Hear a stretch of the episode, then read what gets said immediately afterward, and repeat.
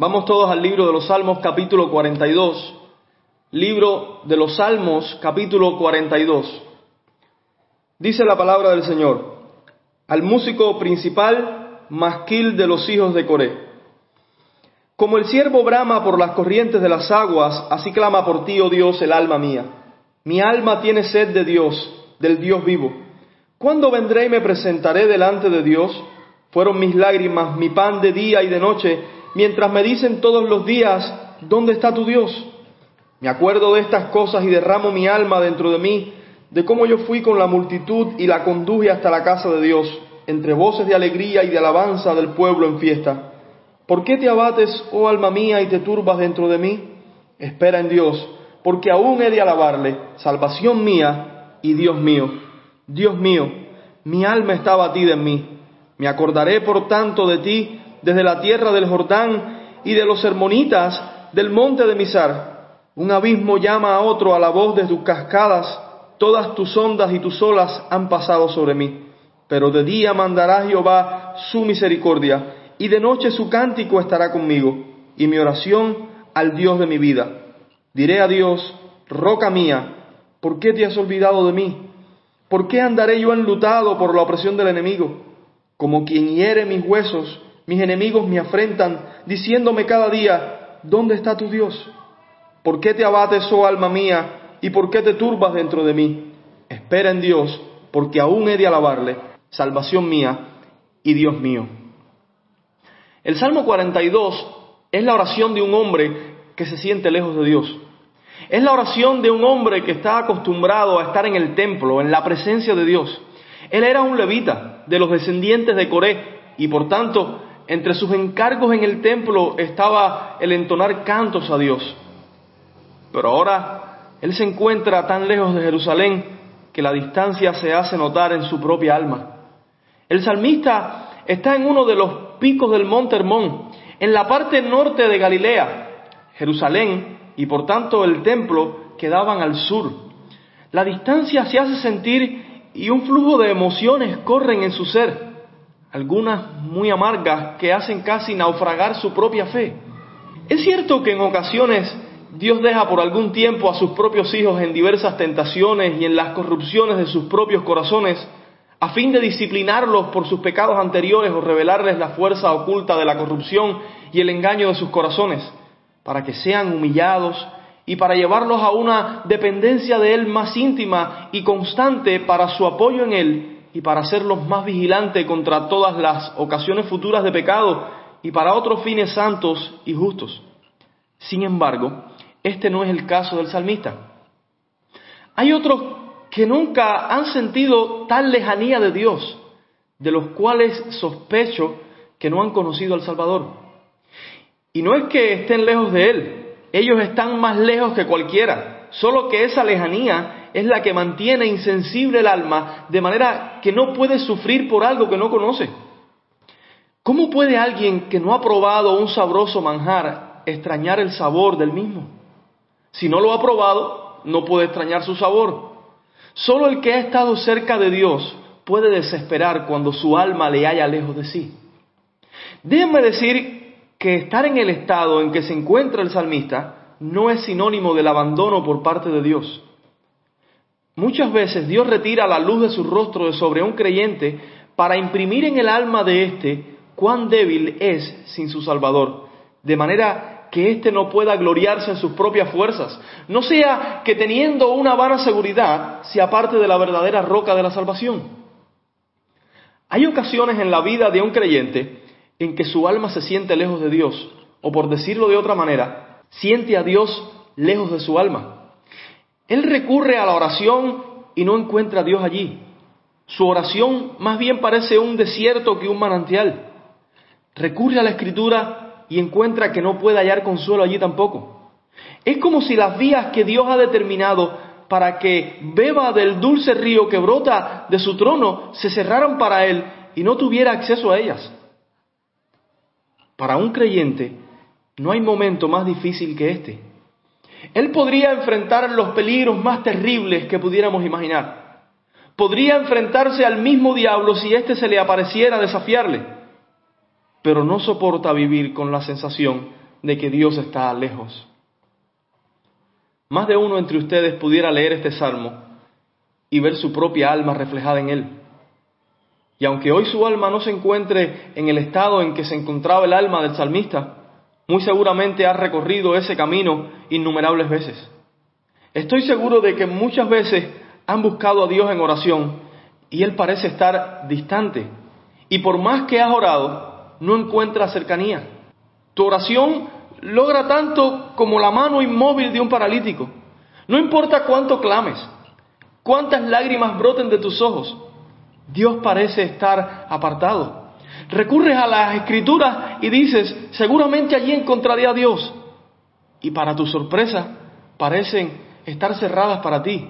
Ninguna promesa te consuela. Es como si Dios hubiera quitado de sobre ti la luz de su rostro. Qué triste situación para un creyente. Quiero, hermanos, partiendo del Salmo 42, describir el estallido emocional de un creyente cuando percibe en su alma a Dios distante. Pero como las emociones en un corazón así son difíciles de organizar, porque vienen y van como ráfagas de viento, de pronto aparece una emoción y luego aparece otra y después vuelve a aparecer la misma que anteriormente asomó su rostro. Por tanto, trataré de describirlas e ir mostrando los versos del Salmo con los cuales el salmista derrama lo que en su interior sucede. Sé que al hacer esto describiré el alma de más de uno de los que escucha este sermón. Quiera Dios usarlo para que encuentren paz en medio de su angustia. Pero si no hay muchos que pasen por tal situación ahora, espero que les recuerde las veces que han surcado tal sendero. Y si incluso hay algunos que no saben qué significa tal sentimiento de soledad, espero que a unos alerte sobre su estado y a otros apresiva para cuando les llegue la hora. Lo primero que hemos de ver es la necesidad del alma que siente a Dios distante. ¿Han notado cómo el salmista comienza su lamento? Como el siervo brama por las corrientes de las aguas, así clama por ti, oh Dios, el alma mía. Mi alma tiene sed de Dios, del Dios vivo. Cuando este animalito brama por agua, el siervo, no lo hace porque sea un lujo. El agua para este animal no es un lujo del que pueda prescindir, sino una necesidad. Este siervo ha vuelto al lugar donde frecuentemente encuentra el preciado líquido pero ahora no le halla. ¿Y qué hace? Bramar. Como si levantara un gemido al dador de toda buena dádiva para que le conceda eso que lo mantiene con vida. Sin embargo, sus gemidos no parecen tener resultado. Por alguna razón, el arroyuelo está seco. Las nubes que observa sobre su cabeza son nubes sin aguas, mientras su vida corre sobre una corta cuenta regresiva. Pero lo mismo puede decirse de los hombres que andan por los desiertos. El agua no es un lujo, sino una necesidad. No hay nada que se necesite más que el agua. Se puede soportar el duro calor del desierto, pero no la sed que éste provoca. Cualquiera cambiaría las más acogedoras palmeras por un poco de agua que alivie su sed y lo mantenga con vida. Está probado que los seres vivos pueden resistir muy poco tiempo sin beber agua. El salmista no encuentra una ilustración más acorde para expresar la relación de su alma respecto a Dios, él necesita a Dios urgentemente. ¿No es así también que nuestra alma se halla en ocasiones? ¿Cuánta sed de Dios? Dios parece tan lejos y nuestra alma desespera. Es como si una sed insaciable se apoderara del alma y ésta pareciera desmayar. Ahí se encuentra el pobre cristiano clamando a Dios como si gimiera para que Él hiciera descender lluvia sobre el desierto en el cual se encuentra. Pero tiene, tiene tan poca fuerza este creyente que incluso su oración es débil y Él lo sabe. No sucede igual en todos los casos, pero a muchos les pasa que ni siquiera encuentran palabras para orar. Es como si la sed fuera tanta que su lengua se pega a su paladar y con dificultad puede levantar el alma moribunda algunas palabras mal pronunciadas para que Dios se apiade de ella. ¿No te has encontrado en esta situación en la que dices, ¿cuándo vendré y me presentaré delante de Dios? ¿Cuándo podré contemplar nuevamente la luz de su rostro? ¿Cuándo percibiré nuevamente su sonrisa sobre mí? Yo me atrevería a decir que el momento más difícil para Cristiano fue cuando en el río Muerte, por las dudas que le sobrecogieron, pensó que Dios lo había abandonado. Él enfrentó a Apolión en su camino a la ciudad celestial y aunque el perverso le golpeó tan fuertemente en una batalla que duró como medio día, Cristiano resistió hasta asestarle un golpe mortal al demonio. Y esto porque estaba seguro de que su Dios estaba con él. Pero escúchenlo cuando llegaba al valle de sombra de muerte. Un hombre trató de hacer a Cristiano volver contándole los grandes peligros que encontraría en aquel valle. Le dijo, hemos visto los fantasmas, sátiros y dragones del abismo. Hemos oído también en ese valle un continuo aullar y gritar como de gente sumida en miserias indecibles que allí sufren agobiadas bajo el peso de aflicciones y cadenas. Sobre este valle también se extienden las horrendas nubes de la confusión. La muerte también cierne sus alas constantemente sobre él. En una palabra, allí todo es horrible y todo está en espantoso desorden. Pero Cristiano estaba convencido de cruzar aquel valle, pues no era posible llegar a la ciudad celestial sin pasar por él. Aún esto lo enfrentó. Y cuando estaba en la parte más difícil del valle se consoló al escuchar las hermosas palabras del Salmo 23. Aunque ande por valle de sombra de muerte, no temeré mal alguno, porque tú estarás conmigo. Porque un cristiano puede soportar todo tipo de peligros y sabe que Dios está con él, pero su alma desfallece si se imagina por alguna razón que Dios está lejano. Pero tan pronto se adentraron en el río muerte, Cristiano cayó en una profunda desesperación y creyó que Dios le había abandonado. Tan lejos veía a Dios que no pudo hacer más que decirle a Esperanza, su compañero en el viaje, es a ti a quien esperan. Ha sido siempre esperanza todo el tiempo que te he conocido. Ah, de seguro que si yo fuera acepto a Él, ahora se levantaría para ayudarme. Pero por mis pecados me ha traído al lazo y me ha abandonado en Él. Es la misma situación en la que se encuentran nuestras almas muchas veces. Decimos, puedo enfrentar a Polión cuando venga porque Dios está a mi lado. Puedo pasar por el valle de sombra de muerte y no temer mal alguno porque Dios está conmigo. Pero hermanos, nada de esto se compara cuando en nuestra alma percibimos que nuestro Dios está lejos. Incluso el zumbido del viento nos atemoriza cuando nos encontramos en ese estado. Y es por eso que nuestra alma clama hasta donde las fuerzas le quedan y le permiten. Padre, socórreme. Pero noten también el abatimiento del alma que siente a Dios distante. ¿Cuándo se ha afligido tanto un cristiano sino cuando se encuentra en una situación similar a la del salmista? ¿Cuándo el río de sus ojos ha tenido un caudal tan grande sino cuando ve a su Dios distante? Fueron mis lágrimas, mi pan de día y de noche, mientras me dicen todos los días, ¿dónde está tu Dios? Tanta angustia experimenta que sus lágrimas son constantes. Sus ojos no parecen perder el color rojo del agotamiento. A algunos incluso las lágrimas se les agotan, aunque la aflicción del alma continúa, y entonces sufren más porque se encuentra ahora convencido de que a causa de su perversión ni siquiera puede derramar lágrimas por el deplorable estado en que se encuentran. No hay pérdida para un cristiano tan dolorosa como aquella que parece ser la pérdida de su Dios aunque realmente no lo han perdido, ni Él los ha abandonado, pero así lo perciben y entonces sufren. Cuánto abatimiento el de nuestro Señor en la cruz cuando clamó, Dios mío, Dios mío, ¿por qué me has desamparado? El dolor de los clavos no era comparado con percibir a su Padre distante. Y es la misma situación con cada uno de los que experimentan tal circunstancia. El alma no se turba tanto por los dolores y las pérdidas como por creer que Dios le abandonó. El diablo le susurra en su mente, ¿dónde está tu Dios? Y ellos siguiendo la corriente del maligno, pensando que es su propio corazón, claman, Padre, ¿dónde estás? ¿Por qué no vienes a socorrerme? ¿No ves que mi alma está abatida en mí? Y entonces se vuelve más negra la oscuridad que se cierne sobre su alma, porque no recibe al momento el consuelo que espera.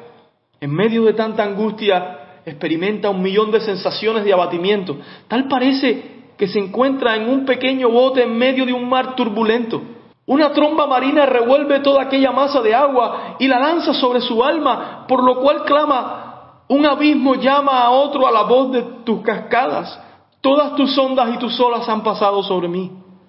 Soy como hombre a quien el abismo de la desesperación quiere tragar. Me siento como náufrago que ha sido zarandeado por una cruel tormenta y todavía no encuentro que el sol salga sobre mí y calme estas aguas inquietas de mi alma.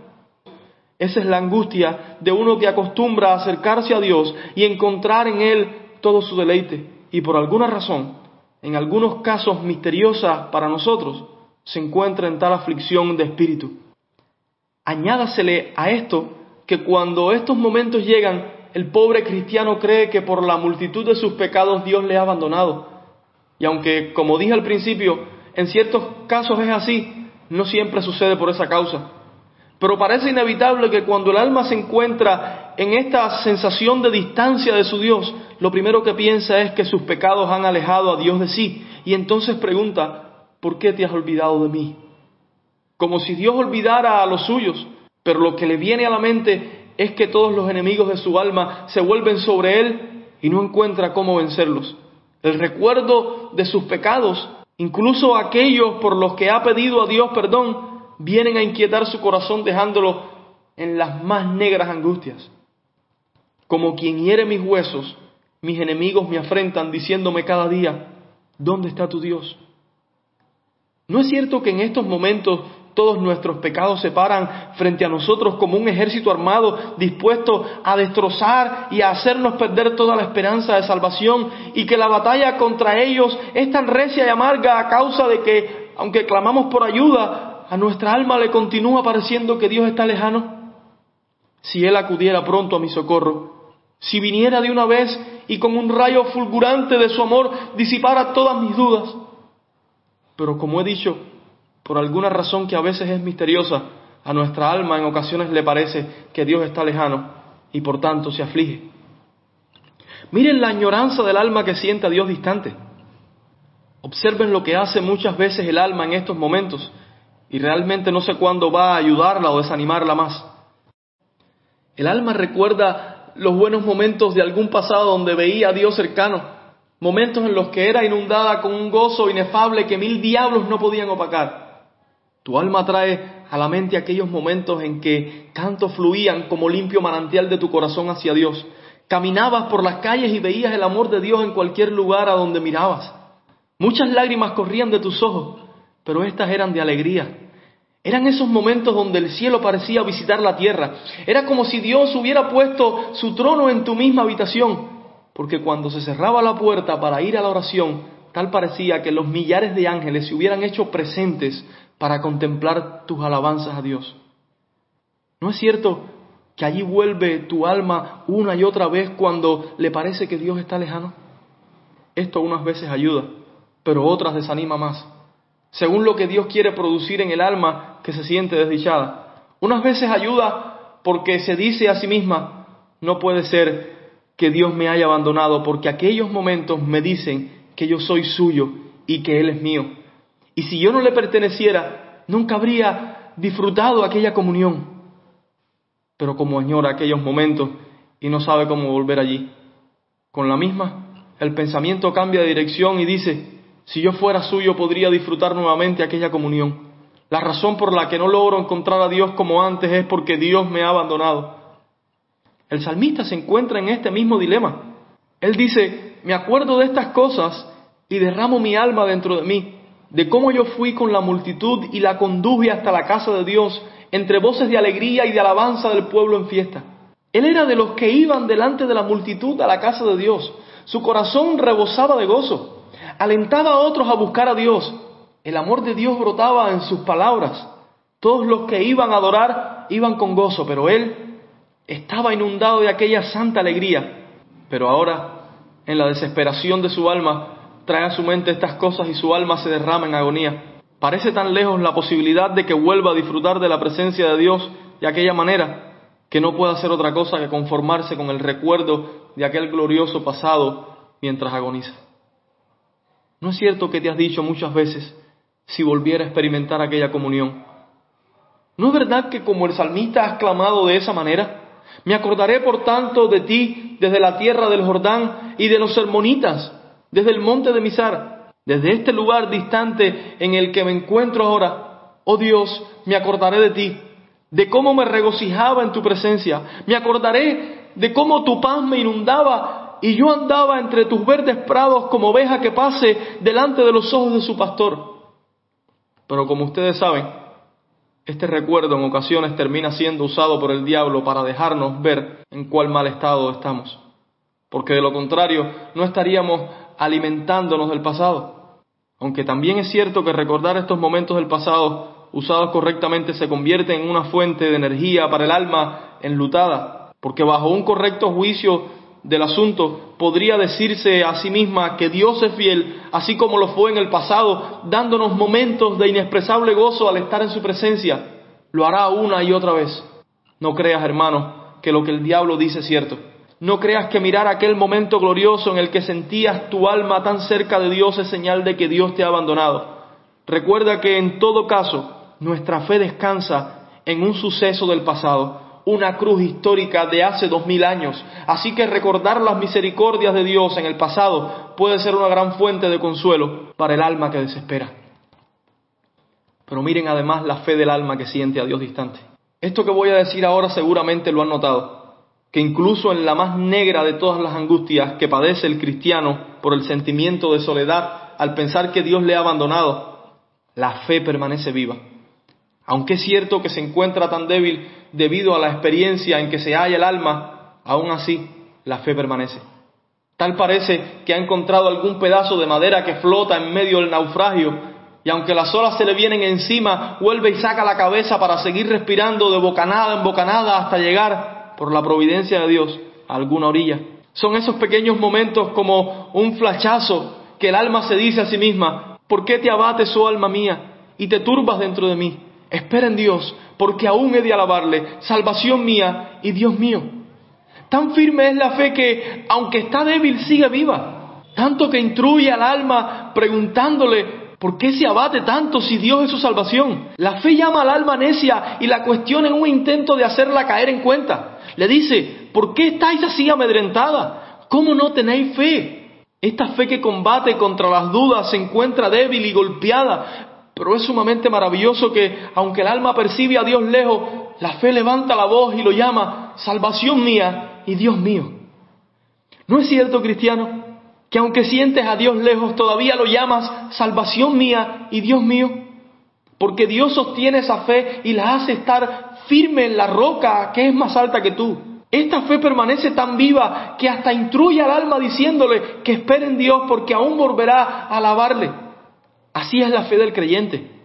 Luego que éste recuerda sus tiempos de gozo pasado, en la presencia de Dios le dice, espera, espera, volverás a ese lugar nuevamente. Y el creyente vuelve a respirar antes de caer bajo las olas de la angustia una vez más. Pero estando bajo la masa de agua, puede aguantar por un poco de tiempo sin ahogarse, hasta que, no pudiendo más, misericordiosamente, la fe vuelve a decirle, ¿por qué te abates? oh alma mía, y te turbas dentro de mí. Espera en Dios, porque aún he de alabarle, salvación mía y Dios mío. Y en eso se encuentra laborando la fe, en tratar de levantar al alma angustiada y con sentimiento de abandono. Así trabaja la fe en una lucha constante con todas las olas de dudas sin descansar. Tanto instruye la fe al alma que la hace ver que está bajo tal desesperación por obra de Dios. La fe le recuerda al alma que Dios gobierna las cosas más insignificantes y las cosas más grandes. La fe le dice al alma que las olas que han pasado sobre ella son las olas de Dios.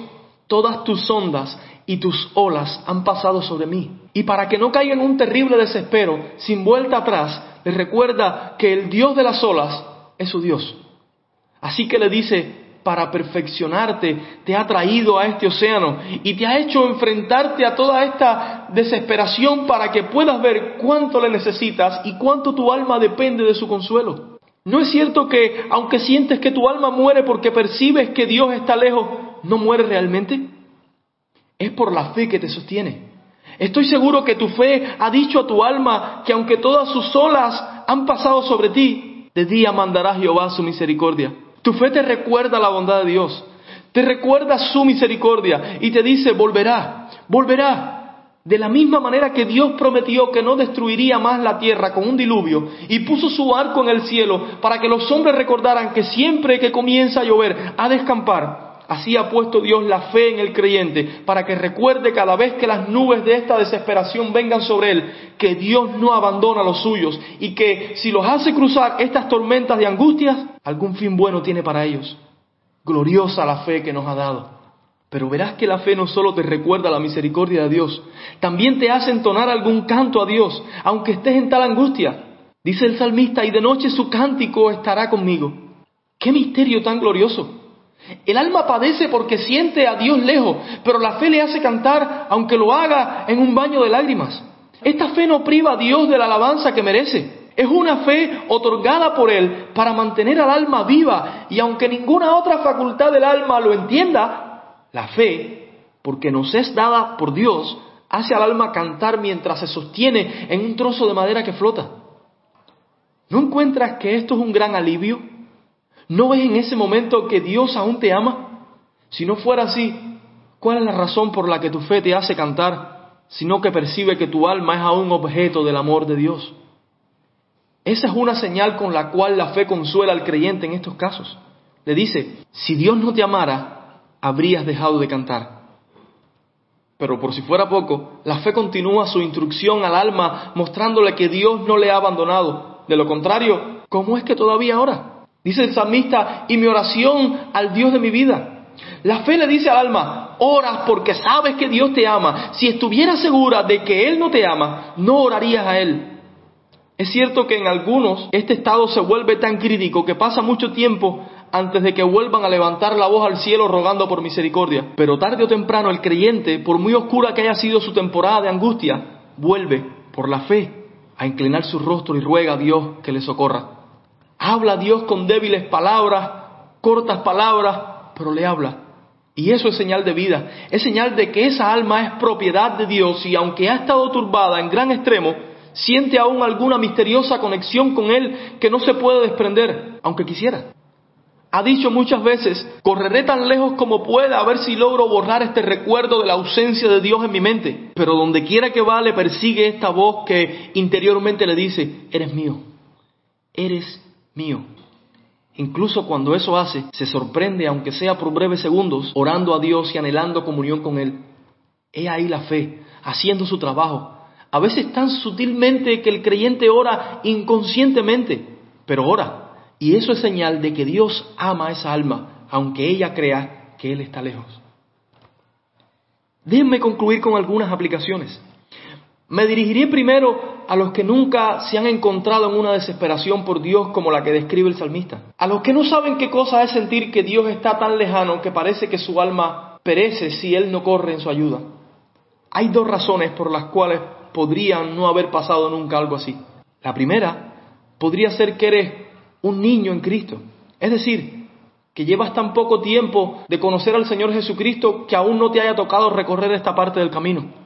A los que son nuevos en la fe, el Señor no los hace pasar por este tipo de situaciones porque podrían desanimarse muy fácilmente y no encontrar dónde sostenerse. Cuando Israel salió de Egipto, Dios no lo llevó por el camino de la tierra de los filisteos que estaba cerca porque dijo Dios, para que no se arrepienta el pueblo cuando vea la guerra y se vuelva a Egipto. Tampoco Dios hace pasar a los nuevos creyentes por estos difíciles terrenos de angustia para que no se vuelvan atrás. Seguramente, si eres un nuevo creyente, experimentas un gozo radiante por haber descubierto un gran tesoro que es Cristo para tu alma. Si esta es tu situación, que has venido a la fe hace poco tiempo, recuerda este salmo y la descripción del alma turbada que se ha dado en este sermón, porque de seguro un día transitarás por esa parte del camino. Recuérdala para que cuando llegues allí no seas absorbido por la duda y digas, Dios me abandonó y se olvidó de mí, o por lo menos para que cuando tu alma crea tales cosas, tu fe se levante contra viento y marea para instruir tu alma diciéndole, alma mía, espera en Dios, aún has de alabarle.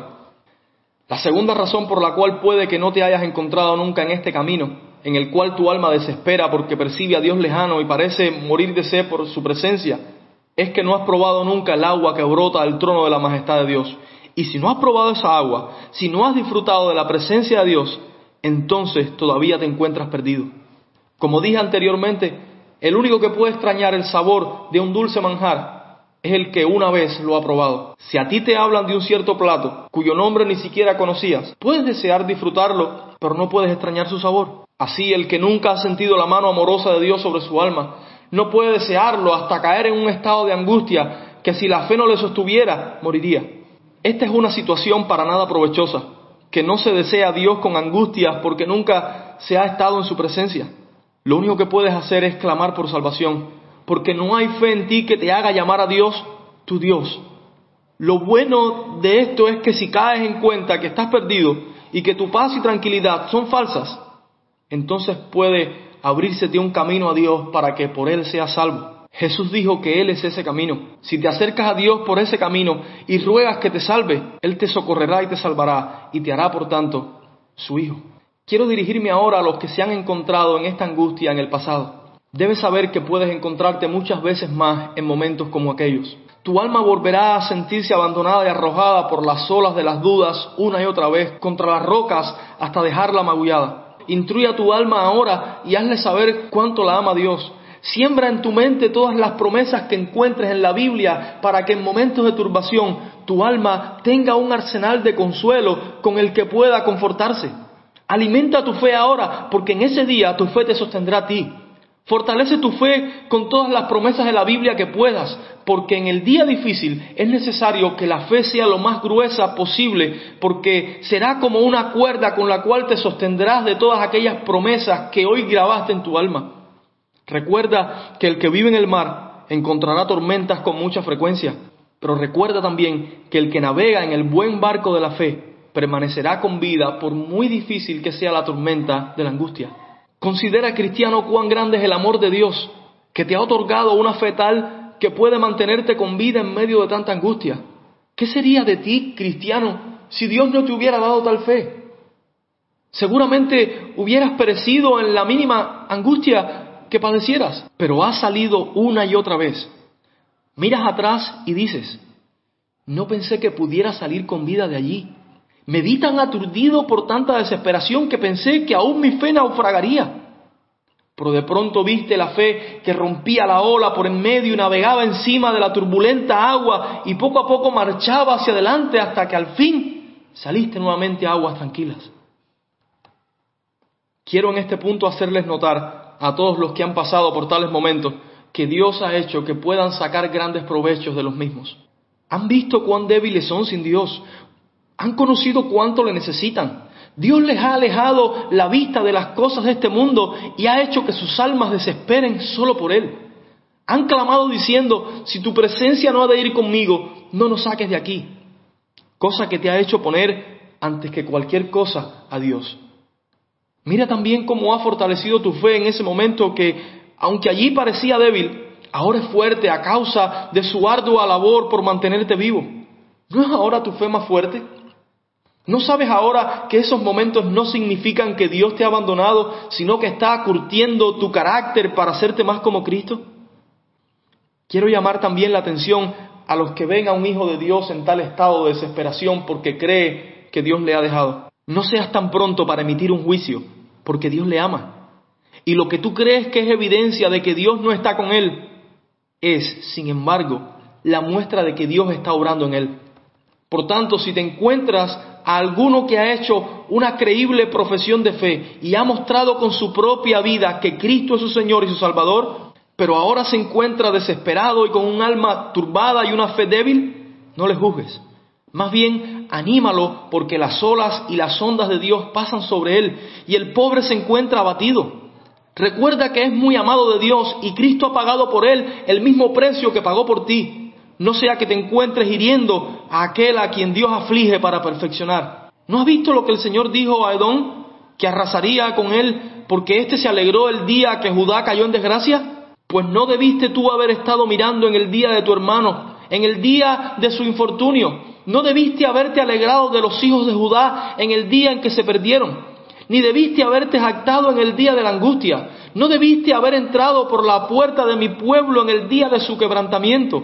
No debiste haber mirado su mal en el día de su quebranto, ni haber echado mano a sus bienes en el día de su calamidad. Tampoco debiste haberte parado en las encrucijadas para matar a los que de ellos escapasen, ni debiste haber entregado a los que quedaban en el día de angustia.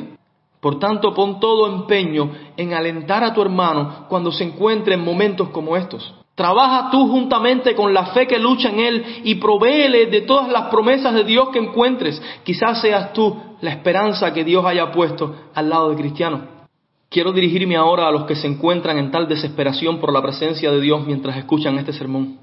Ahora mismo tu alma percibe a Dios distante y se ha apoderado de ti tal angustia que pareces desmayar. ¿No es cierto que el faro, aunque esté lejos, continúa con su luz guiando a los buques en medio de la noche? Así Dios, aunque parezca estar lejos, continúa y continuará guiando tu fe con sus promesas. Por tanto, no desfallezcas. Aun cuando Judá se volvió desobediente a Dios y transgredió su ley, el Señor le dijo, con un poco de ira escondí mi rostro de ti por un momento, pero con misericordia eterna tendré compasión de ti, dijo Jehová a tu redentor porque esto me será como en los días de Noé, cuando juré que nunca más las aguas de Noé pasarían sobre la tierra. Así he jurado que no me enojaré contra ti ni te reñiré, porque los montes se moverán y los collados temblarán, pero no se apartará de ti mi misericordia, ni el pacto de mi paz se quebrantará, dijo Jehová, el que tiene misericordia de ti. ¿No tendrá entonces misericordia de ti para no abandonarte, aunque tú lo percibas lejos? ¿No ha jurado Dios que el pacto de su paz que ha concertado teniendo a Cristo como mediador sería firme? Entonces descansa alma atribulada, porque tu redentor te ama y no ha de abandonarte. Ya te he dicho lo que dijo Cristiano Esperanza en el río Muerte, cuando el recuerdo de sus pecados vino sobre él y él pensó que Dios le había abandonado. Él le dijo a Esperanza, es a ti a quien esperan, ha sido siempre Esperanza todo el tiempo que te he conocido. Ah, de seguro que si yo fuera acepto a él, ahora se levantaría para ayudarme, pero por mis pecados me ha traído al lazo y me ha abandonado en él. Pero no has visto cómo le respondió Esperanza que lo sostenía, pues el pobre casi se ahogaba si Esperanza no le hubiera sacado la cabeza del agua para que respirara. Esperanza con una fuerte voz le gritó, Nunca. ¿Has olvidado sin duda el texto en que dice de los malos, no hay ataduras para su muerte, antes su fortaleza está entera, no están ellos en trabajo humano, ni son azotados con los otros hombres. Esas aflicciones y molestias por las cuales estás pasando en estas aguas no son señal alguna de que Dios te haya abandonado, sino que son enviadas para probarte y ver si te acuerdas de lo que anteriormente has recibido de sus bondades y vives de Él en tus aflicciones. ¿No es acaso esa la razón por la que Dios te hace pasar ahora por esa angustia? Entonces, cristiano, que ahora enfrentas aguas turbulentas, cobra ánimo, di a tu alma, ¿por qué te abates, oh alma mía? ¿Por qué te turbas dentro de mí? Espera en Dios, porque aún he de alabarle, salvación mía y Dios mío. Amén.